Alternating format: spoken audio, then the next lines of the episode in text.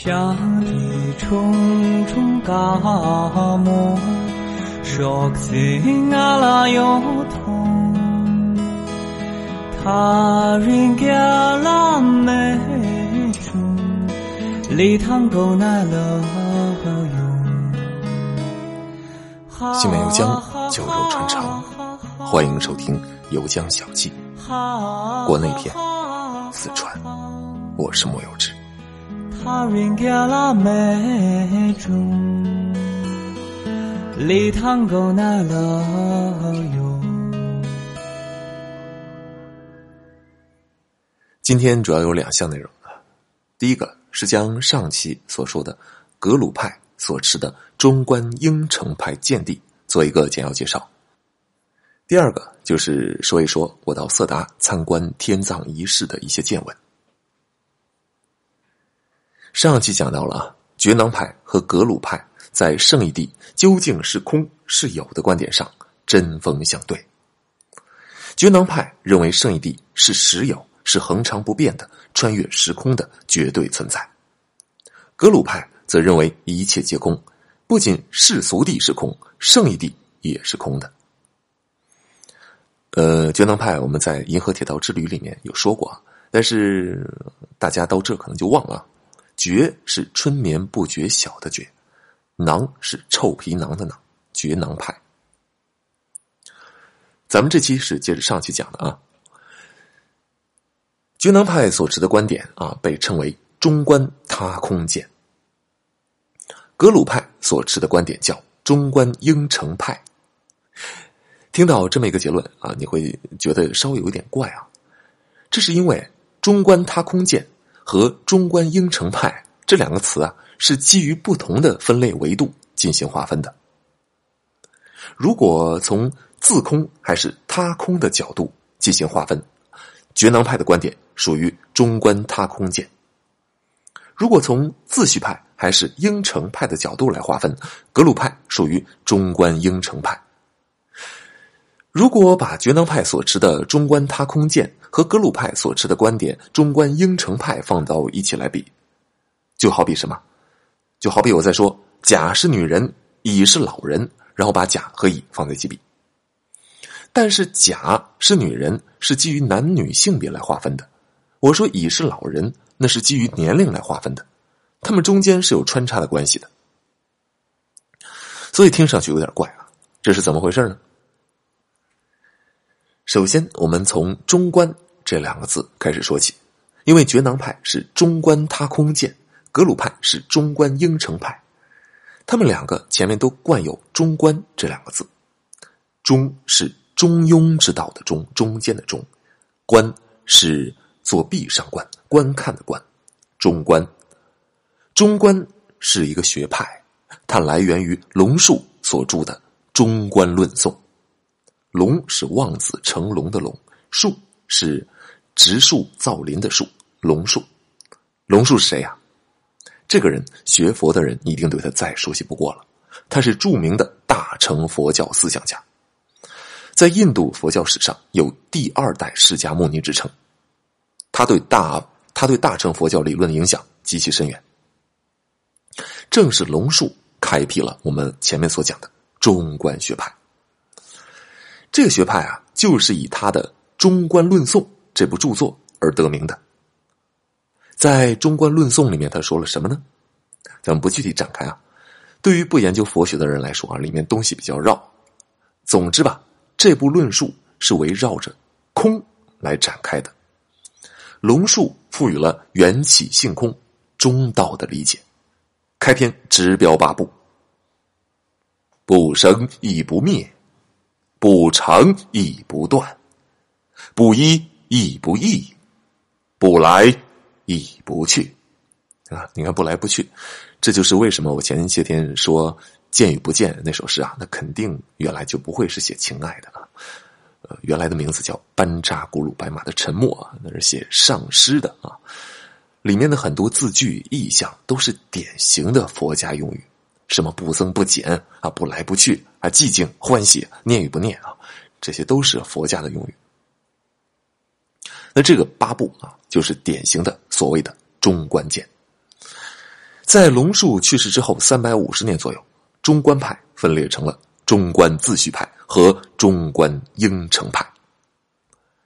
中观自续派，自就是自己的自，续就是继续接续的续，自续派；应成派就是应该的应，成是成就的成，应该成为这个样子，应成派。这种分裂呢，就像佛陀去世之后啊，也会产生部派分裂啊，形成了上座部佛教和大众部佛教一样。学派分裂是各个宗教啊、各个学术团体永恒的命题。那么，中观自续派和中观应成派有什么分别呢？中观自序派认为，应该构建自己的立论，构建自己的命题和主张，要有自己的认识方法。而中观应成派则主张只破不立，以归谬法来刺破对方辩论者的错误，自己无所立，于是自己没有破绽。呵呵想必你看出来了，中观自序派是建设性的，而中观应成派是破坏性的。在那个时代啊，佛教里面辩经辩法是一个非常普遍的事情，所以辩论水平很重要。甚至可能会是一派的立足之本，所以无论是中观次序派还是中观应成派，你看啊，他们俩的这个区分，就是以一种辩论的方法来区分的。为什么黄教格鲁派的呃开派宗师宗喀巴能成为一派之领袖呢？就是因为宗喀巴曾经能够舌战群儒啊，舌战群僧啊。当时在辩论场上，无人能当其锋，观点站得稳了，自然而然就有人追随，学派才能够立足。直到今天，你到西藏去旅行啊，有一些寺庙不是还能见到辩经的场景吗？自序派和应承派的区别，我举个例子啊，就比较好理解。目前啊，在眼前走过了一个妙龄少女，风姿动人。开始辩论的话，自序派会首先立论，他承认这是一个美丽的少女，然后以此为基准展开辩论。但应承派呢，他什么都不承认，是不是少女我不承认，是不是女人我都不承认，是不是有女人走过我也不承认，一无所立。应成派他只是就对方的论点进行归谬。从这点能看见啊。如果两相对比，自序派好像是有一点吃亏的哦。呵呵。那么黄教格鲁派就是属于中观应成派。另外的红教宁玛派、白教噶举派、花教萨迦派都是属于中观自序派。所以中观应成，这是格鲁派的一大特点。这你也发现了，这个中观应成派这。只是一种方法论呢，它不能算是实体观点吧？啊，是的。但是啊，到了格鲁派这里，所谓的中观应成派，从方法论走向了实体理论。那么，再看看另外一个维度啊，如果把中观学派按照自空还是他空来区分呢？呵呵，格鲁派他不从这个维度分，他既不是自空派，也不是他空派，啊，他就是应成派。人家就不就不跟你从这个维度来分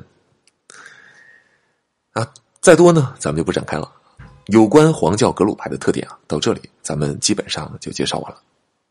简单做个总结：黄教格鲁派是藏传佛教中最晚出现的一个派系，以注重持戒而著称。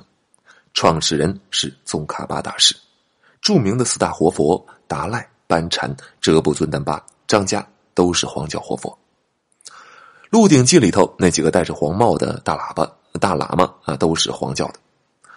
格鲁派所持的是中观应成派见地，持有毕竟空观点，认为一切皆空，认为修行应该由显入密，显密渐修。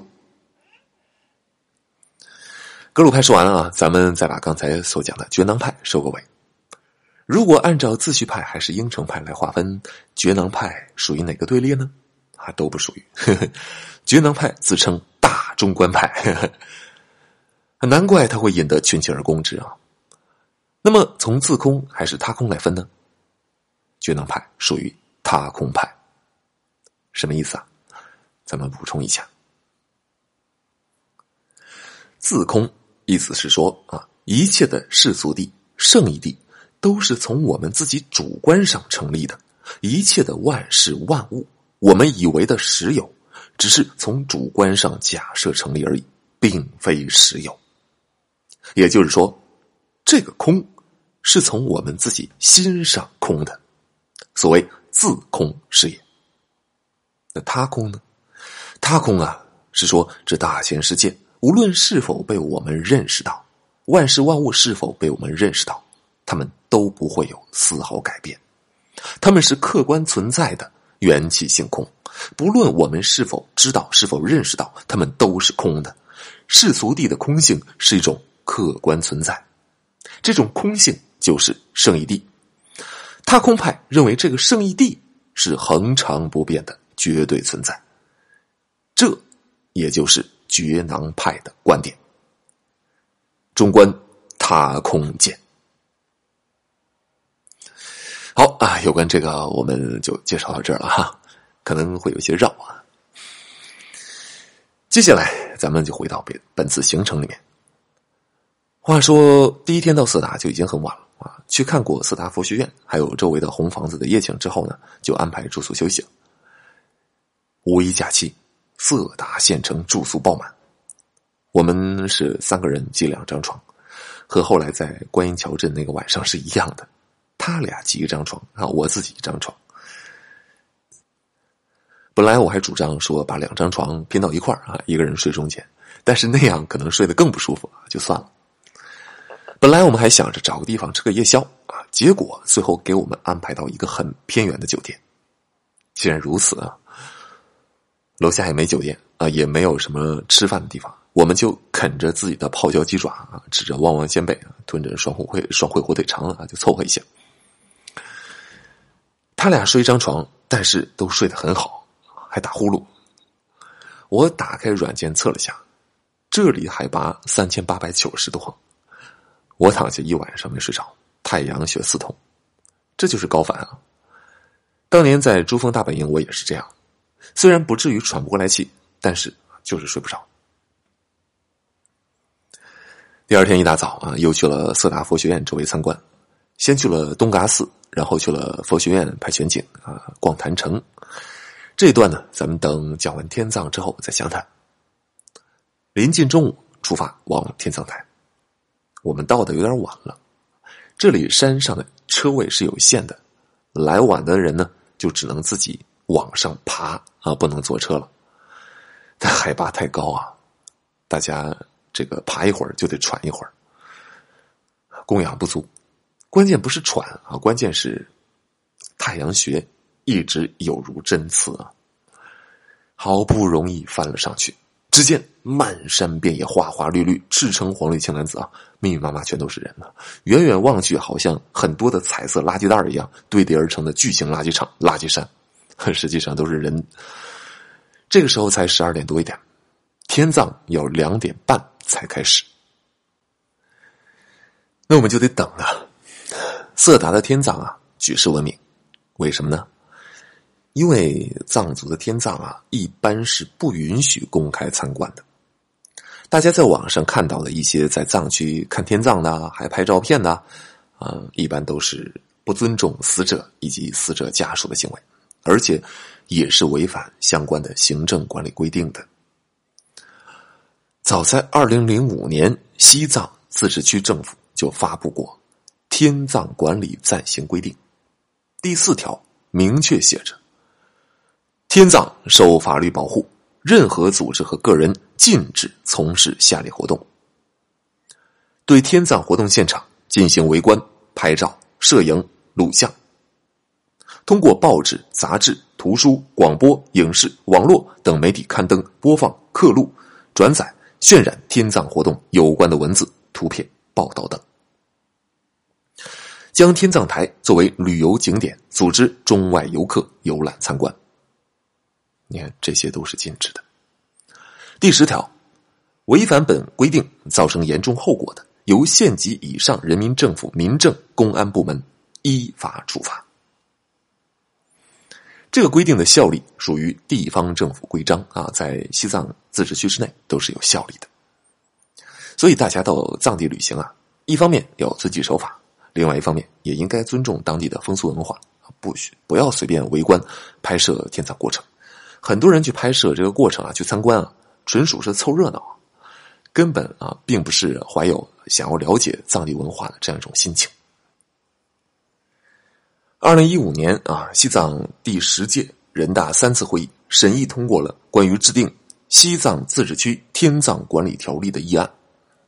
那么现在还在研究过程中啊，是打算正式做一个地方性的立法，那么会对天葬进行更好的管理。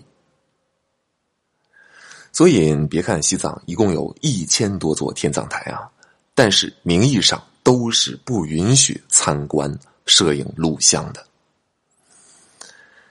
而色达的这个天葬台是例外，因为它不在西藏，不受这方面的管辖。而且呢，啊，色达的天葬台之所以向外开放，也是为了向外展示藏传佛教文化啊，所以才会向游客开放。但是开放程度也有限，天葬师处理尸体的过程你是见不到的，秃鹫具体怎么吃尸体的，你也不一定能见到。以前这里天葬师处理尸体的地方，周围会有简单的木栅栏围起来，后来架不住游客长枪短炮、登高望远的偷拍啊，现在周围那一小块地方已经砌了墙围起来了，只有对着山坡上的那一面是以布帘来代替的。当天葬师处理完尸体，一掀帘子，秃鹫就会蜂拥而下，风卷残云般将尸体吞吃殆尽。这个过程中，帘子时不时会被秃鹫冲击的掀起，再加上秃鹫之间可能会因为争抢尸块或者人的内脏而跳出来，这个时候站在山坡上的你，也许能够见到天葬血腥的一幕。我们到了天葬台之后啊，这里能够见到几个四达佛学院的修行者，在这里做讲解的志愿者，给游客讲解天葬台还有天葬的相关知识。因为天葬仪式啊两点半才开始，还有充足的时间呢。大家到这儿的话，也建议跟着去听一听，内容很详实啊，有一些也是你在网上见不到的。我过去的时候，刚好有一个觉母走过来，呃，在藏地啊啊，出家的男僧人叫扎巴。扎就是扎西德勒那个扎，巴就是一个巴掌拍不响的巴，扎巴。那出家的尼姑呢，就叫觉母，觉春眠不觉晓的觉母，保姆的母，觉母啊，有女尊者的这个意思。这一个觉母走过来啊，那前面已经有两组人在做讲解了，他走过来，这是开始新的一组讲解，我算是赶上了一个开头。从头一直听到尾，我看了一下时间，大概要一个小时多一点啊，还挺长的。很多人没有耐心，中途就走掉了，其实是可以理解的，因为语速有点慢啊。像我这种平时习惯于用两倍速啊、二点五倍速听书的人，听讲解真的是一种煎熬。我从高中开始就不爱听课，上课就不注意啊，其实就是因为这个原因啊。老师讲课太慢，我特别受不了别人说话慢。不瞒你说。我录完节目自己再回听，我都是用一点五或者两倍速听的。那么他具体都讲些什么呢？首先是简单介绍一些天葬啊，接着是天葬台上的一些雕刻，还有天葬台上的一些建筑。那么从下期开始啊啊，我就凭着记忆，将我当时所听到的讲解如实的啊转述给你。这期就到这里，如果你喜欢本节目，欢迎分享给你的朋友。有任何感想，欢迎欢迎在下方留言。微信听友群可到微信公众号中回复“听友群”三次，获取二维码，怎么加入？这个四川的色达之旅篇啊，可能还有好多期呢，大家先慢慢来吧。我争取利用这个篇章给大家展现出来藏传佛教文化一个比较基础的这些知识。此外，有江小记的更新时间，还有印度片、印度片，还有。BGM 列表都可以到微信公众号里面找到。晚安。下跌中中感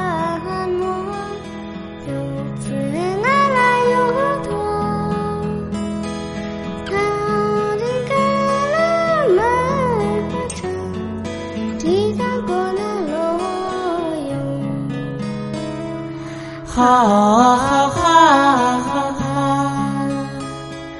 哈哈哈哈，他人给了美中，礼堂够那。